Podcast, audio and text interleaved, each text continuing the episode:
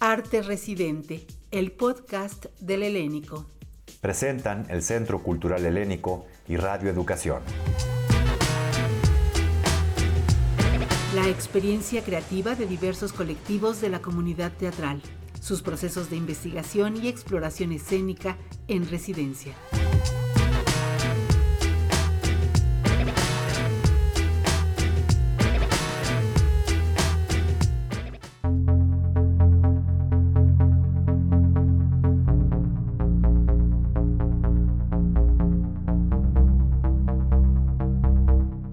De cierto género, chicas trans y la transversalidad performática de los cuerpos. Creación y dirección María Sánchez. Realización en cine Julio Godefroy.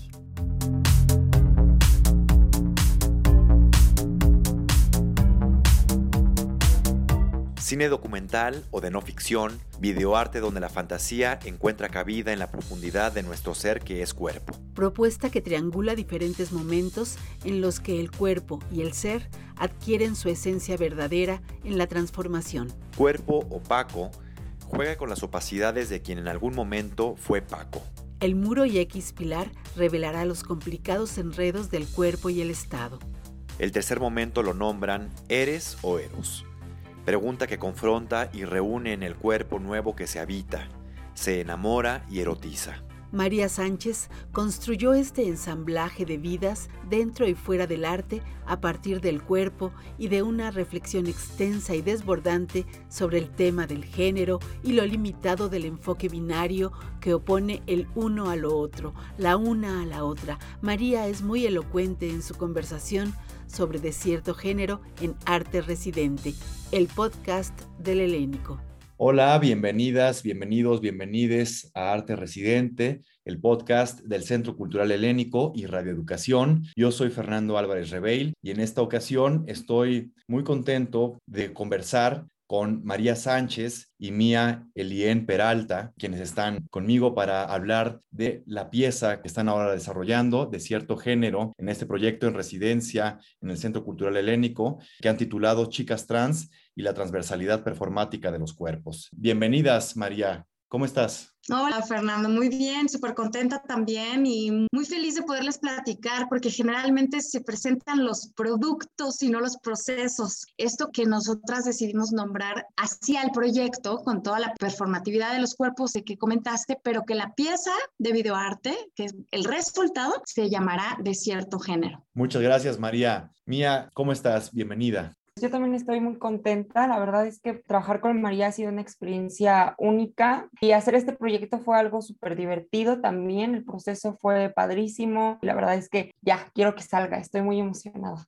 Ay, sí, yo también tengo muchas ganas de que ya la gente pueda empezar a dialogar con la pieza. También, antes que nada, agradecer al Centro Cultural Helénico que pone y dispone las condiciones a través de su programa de residencias para que creadoras, creadores de, de todo el país María, cuéntanos un poco cómo es que surge tu intención de presentar este proyecto a la residencia Chicas Trans y la transversalidad performática de los cuerpos. Este es un proyecto que es ya de, muchos años atrás. Yo egresé de la licenciatura de arte escénico en el año 2000, fíjate, de la maestría en artes también por la Universidad Autónoma de Chihuahua, un territorio todavía que está como con un sello de cierta ortodoxia en muchos sentidos a la hora de hablar de asuntos de género. Desde el año 93 al 95 que empezó a escucharse acerca de los feminicidios, yo no pude evitar, yo estaba en el bachilleres en aquel entonces, yo no pude evitar involucrarme en los asuntos de género. Y desde ahí los lenguajes del arte o los lenguajes de las prácticas artísticas me han servido como herramientas para intentar articular un discurso en aras de fortalecer y favorecer lo diverso. Finalmente, pues eso es lo que esperamos todas las mujeres que abrazamos los movimientos de ciertos feminismos y por supuesto que dentro de estos movimientos, el movimiento de las compañeras que pertenecen a, que están acuerpadas, digamos, por todo el nuevo desglose de los géneros, LGBTTIQ y más, y todos, nos hacemos acompañar. Son temas delicados y son temas que aún siguen generando resquemores, muchos eh, imaginarios sociales. Por eso mismo se me volvió volvió un territorio propicio para hablar de lo que yo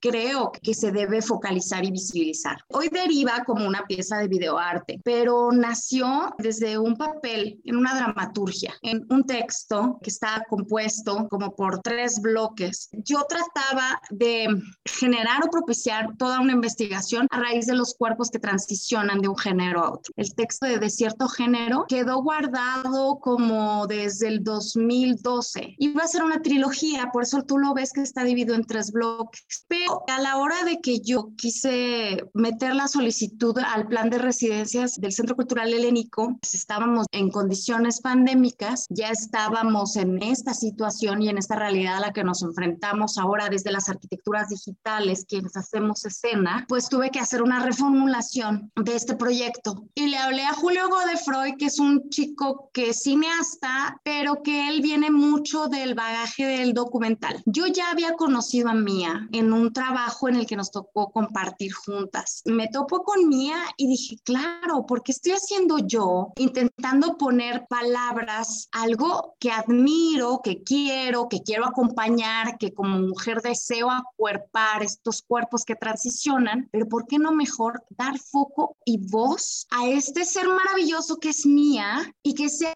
ella quien nos cuente desde qué lugar y desde qué tensiones se fueron provocando en su vida para que ella decidiera generarse este desplazamiento, ese tránsito. Todo se vuelve en esta fusión que podríamos llamar docuficción. Pues lo interesante es que es una pieza de arte justo por eso, ¿no? Porque es una línea muy delgada. El espectador o la espectadora va a poder negociar con su mirada de enfrentarse con la pieza de videoarte. Muchas gracias, María.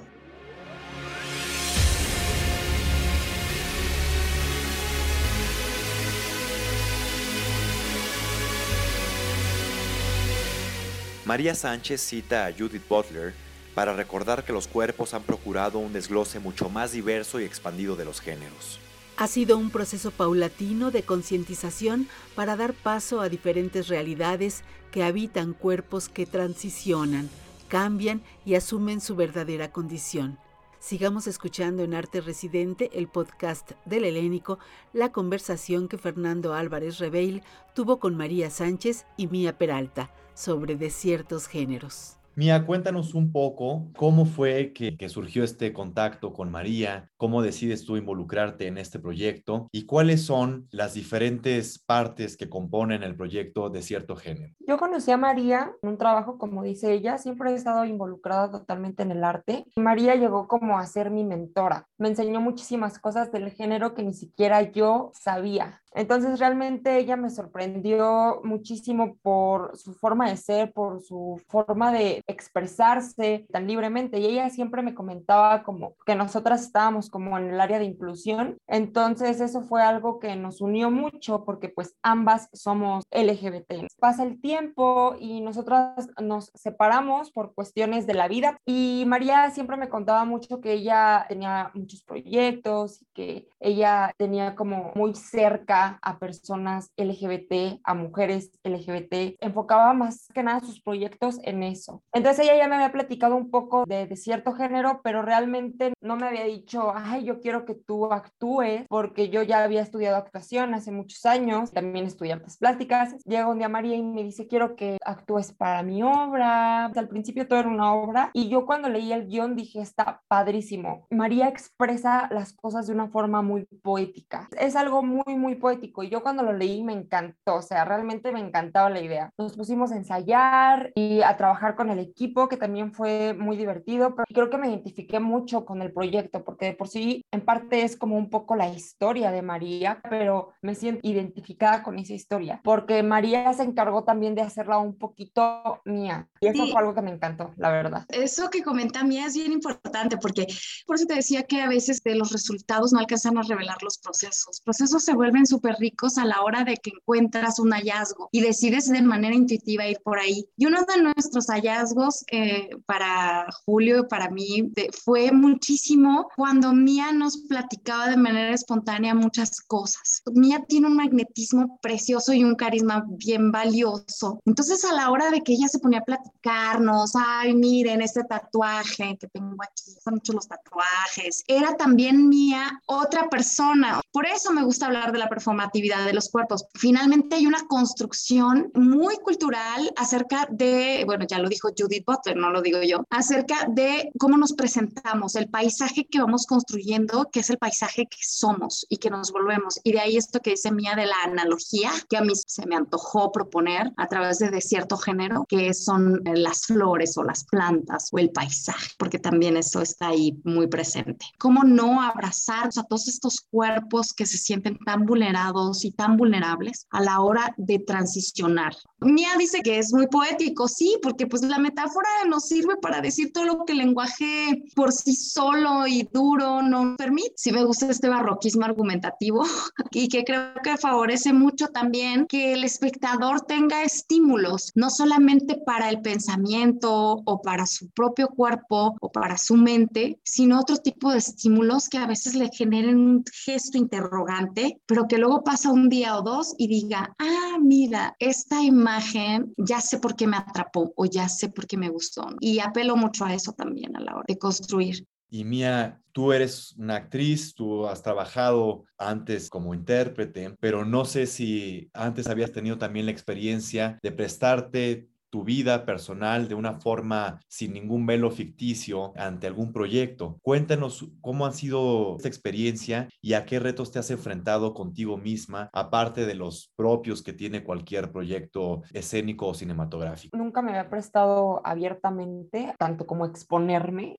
de esa forma, pero la verdad fue una experiencia única. Me gustó mucho salirme de mi zona de confort. Hay escenas en donde no estoy eh, 100% vestida, realmente fue difícil porque había gente, ¿no? En el foro y esas cosas. Tengo disforia de género, tengo disforia de género y se veían un poco mis partes por ahí. Eso fue creo que lo más difícil, pero también una de las experiencias más padres. Salí como de esta zona de confort y también rompí como esa inseguridad de que otras personas pudieran verme así expuesta porque para una chica como yo, para una mujer trans como yo, es difícil mostrar tus partes. Tú te pones un vestido y te lo escondes y hay muchos chistes de la gente al respecto, ¿no? Así como, ¿y cómo te lo guardas? ¿Y cómo te lo escondes? El mostrarlo también me hizo ver como algo nuevo. ¿Por qué esconder tus partes, tu realidad? Cuando era niña me refiero a mí misma como mía. Nunca digo, ah, yo cuando era, me tocó hacer mucho eso, claramente, enseñar fotografías mías cuando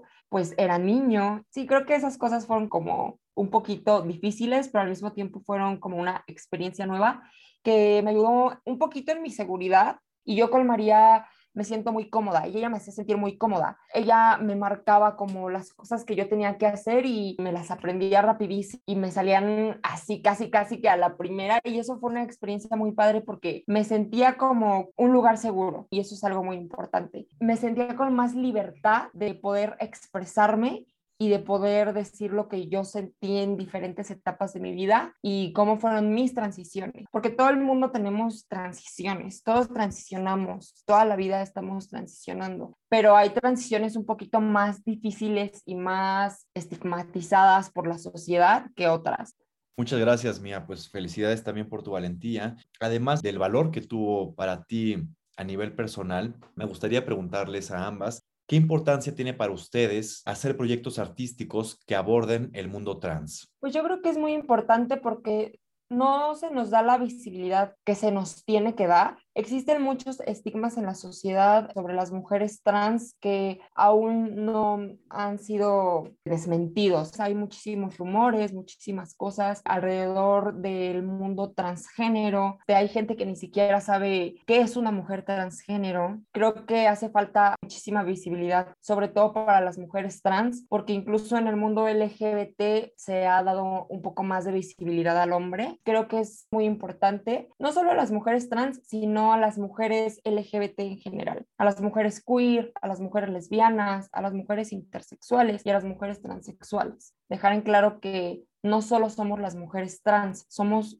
las mujeres en general. En mi caso como hacedora de estos lenguajes que podemos llamar artísticos, no me sirven si no es como para intentar articular o visibilizar determinadas cuestiones que nos ocupan en el territorio de lo común, en un sentido político profundo y amplio. Y yo de verdad agradezco muchísimo que el Centro Cultural Helénico haya dispuesto este plan de residencias para que de cierto género tenga visibilidad y a partir de cierto género tengan visibilidad todos los cuerpos susceptibles de ser vulnerados, porque vivimos en un sistema aún que nos ha implantado un binarismo dificilísimo de erradicar, de dialogar. Nos ha dicho día, noche, negro, blanco, bueno, malo, justo, injusto, todos los binarismos posibles, entre ellos hombre-mujer. Punto se acabó. Nunca nos ha hecho abrazar los matices que puede haber entre todos estos binarismos. Por eso la bandera es un arco porque justo no hay blanco-negro, hay muchos colores y hay infinidad de matices en cada color incluso. Si las feministas sabemos una cosa, es que hay muchos feminismos. Ya hay muchos movimientos. Yo respeto a las compañeras que tienen posturas bastante radicales en relación a los cuerpos, pero también una manera de acompañar y acuerparlas es dar visibilidad, que nos sentimos disidentes de este binarismo de género. A todos los cuerpos que en algún momento hemos dicho yo no encajo en esto que, que la sociedad me dice que tiene que ser mi cuerpo. A través de este discurso que en este caso es el transgénero, pero también como Mía lo comentó, todo este desglose de los géneros, aún existen muchos cuerpos y cuerpas que se siguen excluyendo, invisibilizando, que son tomados como códigos menores, minorías de la minoría. Para mí fue valiosísimo, la verdad, tener esta oportunidad y tener esta posibilidad y algo fantástico que nos ofrece la práctica artística es que podemos articular discurso a partir de los lenguajes de la metáfora, ¿no? De la imagen en este caso también. Y pues fue toda una experiencia que esperemos que de verdad estemos muy pendientes para cuando salga y la podamos compartir con, con todas las miradas posibles.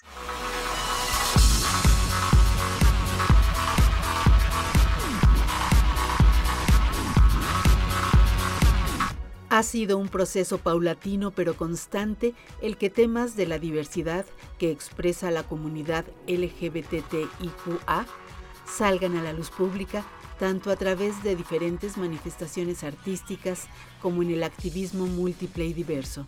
María Sánchez es dramaturga, actriz y performer.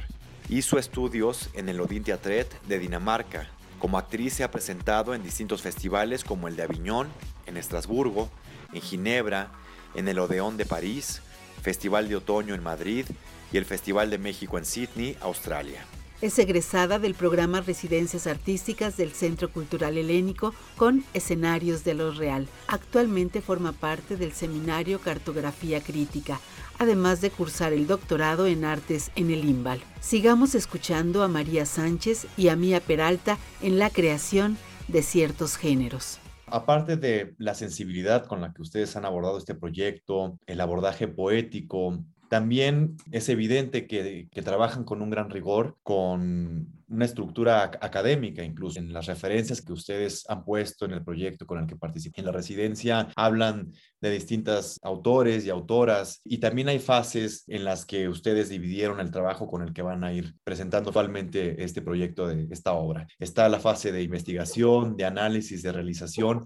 ¿Nos podrían hablar un poquito de cómo es que han ido desarrollando este trabajo? Para mí pensar el oficio es parte del oficio. Para mí la teoría siempre ha sido una gran compañera. Yo siempre digo a manera de juego y a manera de muy en serio que la teoría me salva de mí, porque luego de pronto enfrentarse a toda esta ebullición de imágenes que acontecen en el cuerpo o en las sensaciones o, en la mente de las creadoras, de los creadores, intentar articular ese caos, o sea, ordenar ese caos, para eso me sirve muchísimo la teoría. En toda esta construcción de cierto género, por supuesto que me hice acompañar de Judith Butler y sus grandes textos del género en disputa, de cuerpos que importan, de alianzas de cuerpos políticos, etcétera, que me fascinan y que me pulsan en el cuerpo, y que desde que puse un ojo en ellos, mi cuerpo se atravesó. Estuvo también el manifiesto contrasexual de Paul Preciado, que también es el transiciona en el género. También otro libro fantástico que escribió Paul Beatriz Preciado que se llama Soy un monstruo que os habla, en donde enfrenta a todo este mundo del psicoanálisis y de la clínica, intenta siempre clasificar, ordenar los cuerpos o patologizar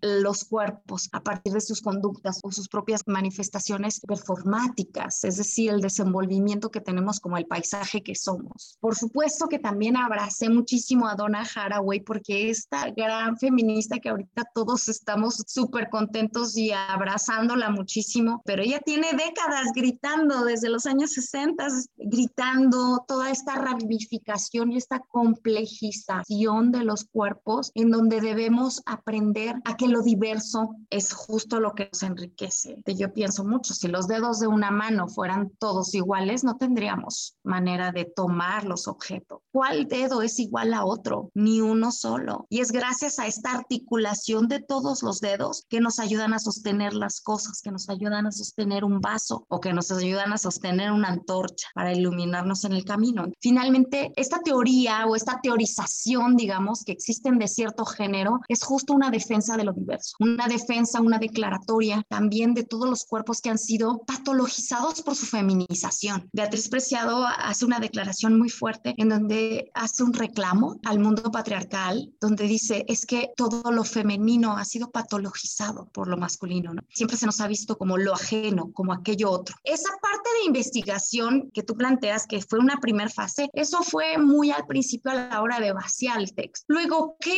derivó también? Yo siempre siempre he tenido como una nostalgia del mundo romántico y del siglo XVIII y uno de mis poetas de la botánica y de la clasificación, que es Carlos Linneo, con toda esta pasión que él tuvo por las flores y por la botánica, me hizo pensar mucho en que la flor son los órganos sexuales y los órganos sexuales se parecen mucho a una flor, los órganos sexuales femeninos y también cómo dejan entrar cuerpos calientes porque lo que quieren es polinizarse. Es la belleza de flores la que llama a estos cuerpos, a estos insectos, para que con sus patitas se lleven volando el polen a las otras y puedan polinizar y seguirse reproduciendo. Yo dije, ahí está la analogía, cómo se construye la belleza para atraer estos cuerpos hacia este mi cuerpo, pero en aras de hacerme vivir, no morir. Ahí viene también una especie de valor la fragilidad y un valor intrínseco de lo que podemos llamar bello.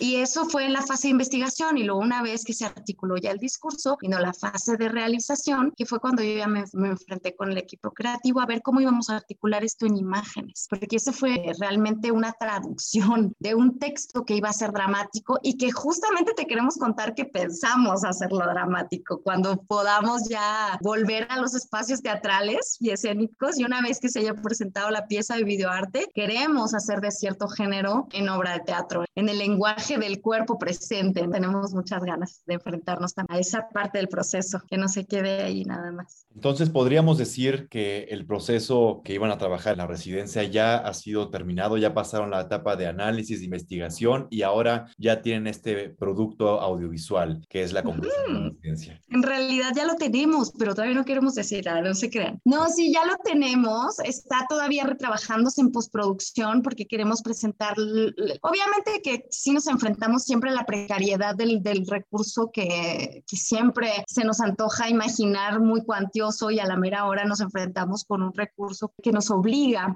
a la humildad a la hora de trabajar. El resultado, digamos, de este proyecto es una pieza de videoarte. Hemos ido editando y que estamos trabajando en postproducción y que esperamos, cruzamos dedos, que lo podamos tener ya listo para presentar a mediados de octubre, o sea, ya prontito, prontito, prontito. Genial, pues muchas felicidades ya estamos muy emocionados de poder verlo.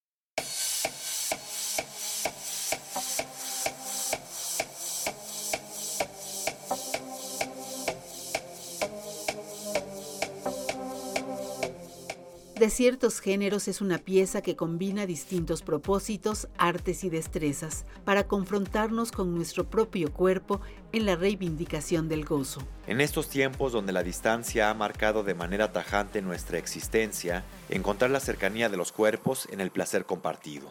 Esa es la gran rebelión que ofrece de ciertos géneros de María Sánchez. Ya para conducirnos hacia el final de la entrevista, que ha sido muy agradable. Yo quisiera preguntarles en qué se vieron beneficiadas por el Centro Cultural Helénico al participar en esta residencia. Ya me han dicho algunas cosas, pero quisiera si me podían decir qué no hubieran podido hacer si no hubieran estado en esta residencia. A pesar te digo que pues de cierto género no se habría materializado, porque de cierto género, como te comenté, iba a ser un proceso dramatúrgico que esperábamos derivar en algún montaje. Eso en algún momento de la vida. Yo creo que todos los hacedores y todas las hacedoras deberíamos publicar nuestros diarios creativos de todos los proyectos que se nos quedan en el tintero y que finalmente no logramos realizar por falta de recursos o por falta de condiciones. El Centro Cultural Helénico retoma una vocación original en el sentido de origen, es decir, que nació con el Centro Cultural porque nunca se ha divorciado de las prácticas pedagógicas o didácticas de los talleres, de las conferencias, de los encuentros, de los festivales. Y pues la residencia se volvió algo pulsante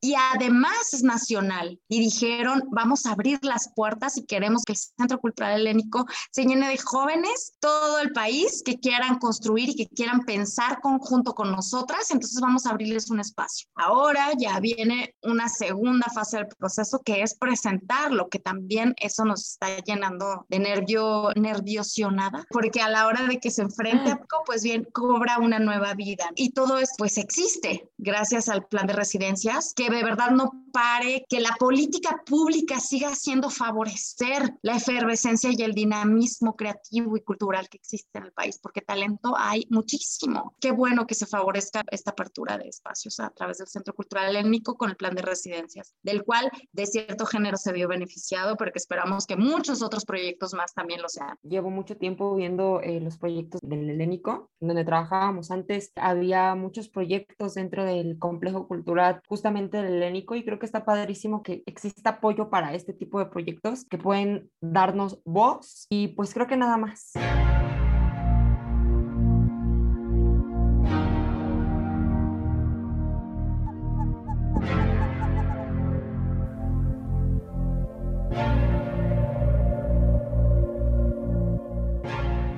Este ha sido el penúltimo programa de la serie Arte Residente, el podcast del Helénico. Los esperamos en el décimo programa de esta serie dedicada a difundir los insólitos y siempre deslumbrantes procesos creativos de las residencias artísticas del Centro Cultural Helénico.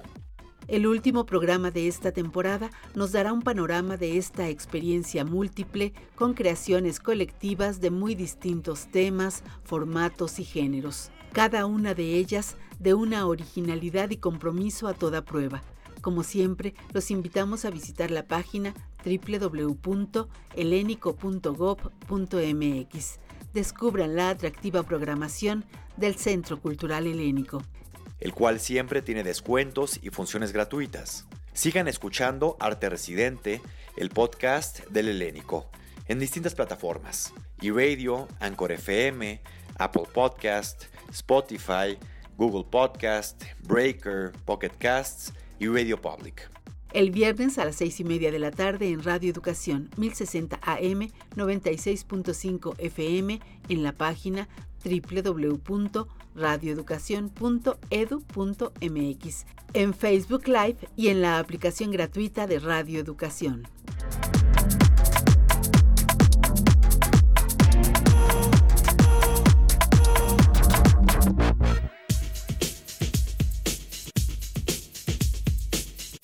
Arte Residente, el podcast del Helénico.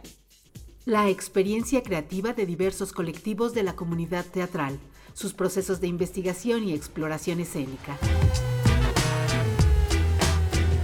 Realización, Guadalupe Mora Reina, Lucero Díaz, Sonia Riquer, Elena Reina y Fernando Álvarez Rebeil. Una producción del Centro Cultural Helénico y Radio Educación.